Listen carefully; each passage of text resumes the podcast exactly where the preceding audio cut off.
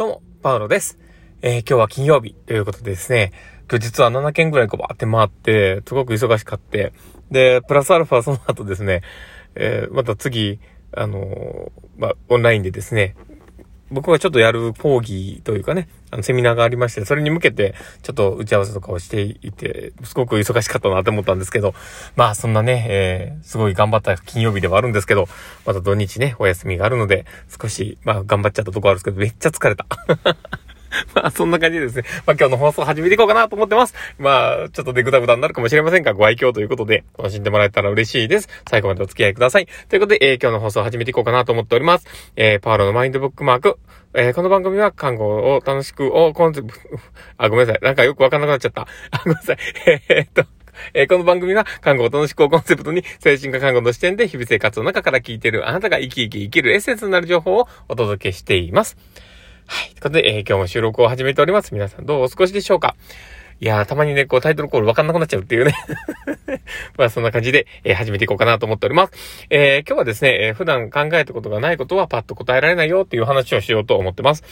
で、まあこれってね、本当にあるあるだと思うんですよね。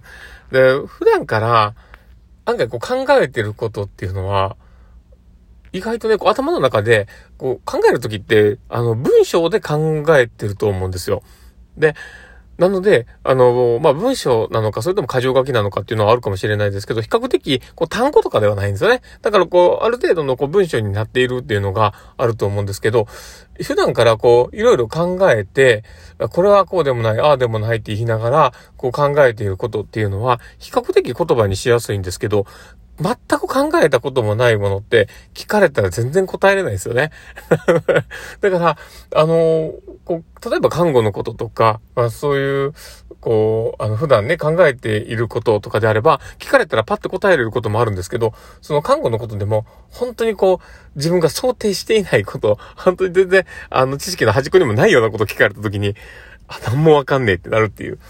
うん。だからあの、普段から全然ね、いろいろ、あの、知っている、あの、例えばね、僕、僕で言えば、あの、音楽だったりとか、アニメだったりとか、そういう自分の趣味的なこと、バイクのこととかも、車のことがそうですけど、まあそういう自分の中の、この元々のあるバイタリティのあるものだったりとか、興味のあるものっていうのは、比較的こうパって答えれるんですけど、多分僕が全然知らない、えー、そうだな、例えばゴルフとのこととかをこう聞かれた時に、わかんないですね。何も答えれないっていう。もともと、あの、頭にもないし、そもそも知識もないし、あの、考える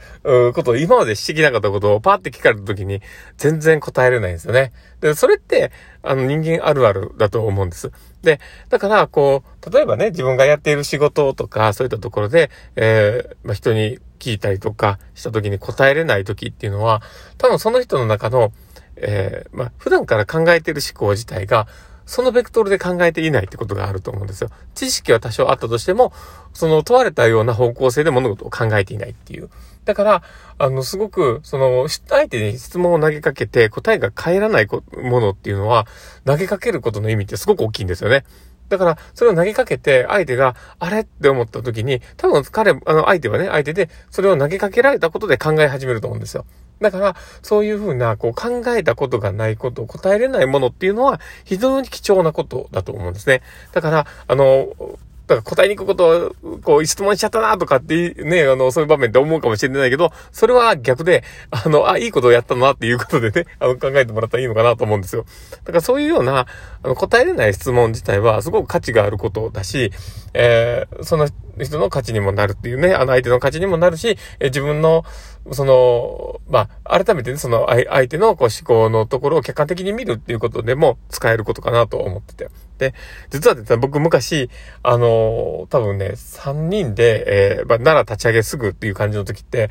こう、上司とね、その、いつ僕のあの同僚と、こう、あの、いつも仕事をしていたんですけど、まあ、その時にね、僕結構聞かれてたんですけど、聞かれたことがですね、答えれないことがめっちゃ多かったんですよ。で、ただ、答えれないというか、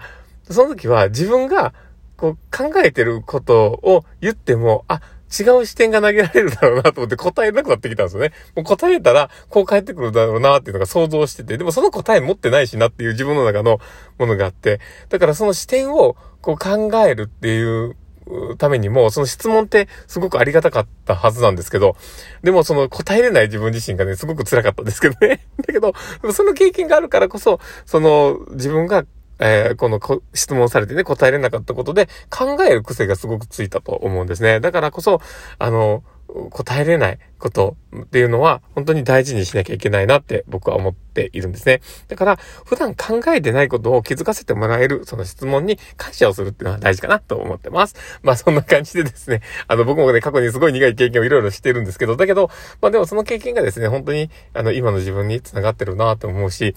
その時はね、すごく辛くても、でもなんか考える視点は他者によってね、気づかせてもらうっていうのが僕非常に大事だと思うんですよ。で、だってね、その、基本的に自分が考えれるバリエーションっていうのは、自分の知識のうちでしかないんですよね。だから、あの、そのバリエーションをね、あの、他の視点から加えてもらうっていうのはすごく大事なことなので、えー、ね、その、答えれな質問だったりとか、普段考えてたことをいただいたときは、感謝しましょう、相手に。まあ、そんな感じでですね、えー、今日の放送は終わろうかなと思っております。えー、この放送を聞いて、えー、面白かったな、楽しかったな、なるほどなって思う方がいたら、ぜひフォローいただけたら嬉しいです。そして、あの、ツイッターの方とかもやっております。もしよければフォローいただけたら嬉しいです。そして、あの、えー、もしね、ラジオトークで聞いてる方がいてですね、あ、今日言ったことで、あ、なるほどなって思う方がいたら、ぜひ、あの、リアクションを残していただけると嬉しいです。あの、フェイスマークとかハートマークとかネギとか、本当にいつもありがたいなと思ってもあります。えー、そうやっていただくことでですね、あの、僕がすごく、あの、元気になりますし、あの、頑張ろうっていうエネルギーになりますので、どうぞよろしくお願いします。ということで、えー、今日はちょっと短めですが、これで放送終わろうかなと思っております。この放送を聞いたあなたがですね、明日も好きな一日になりますようにっていうところで、ではまた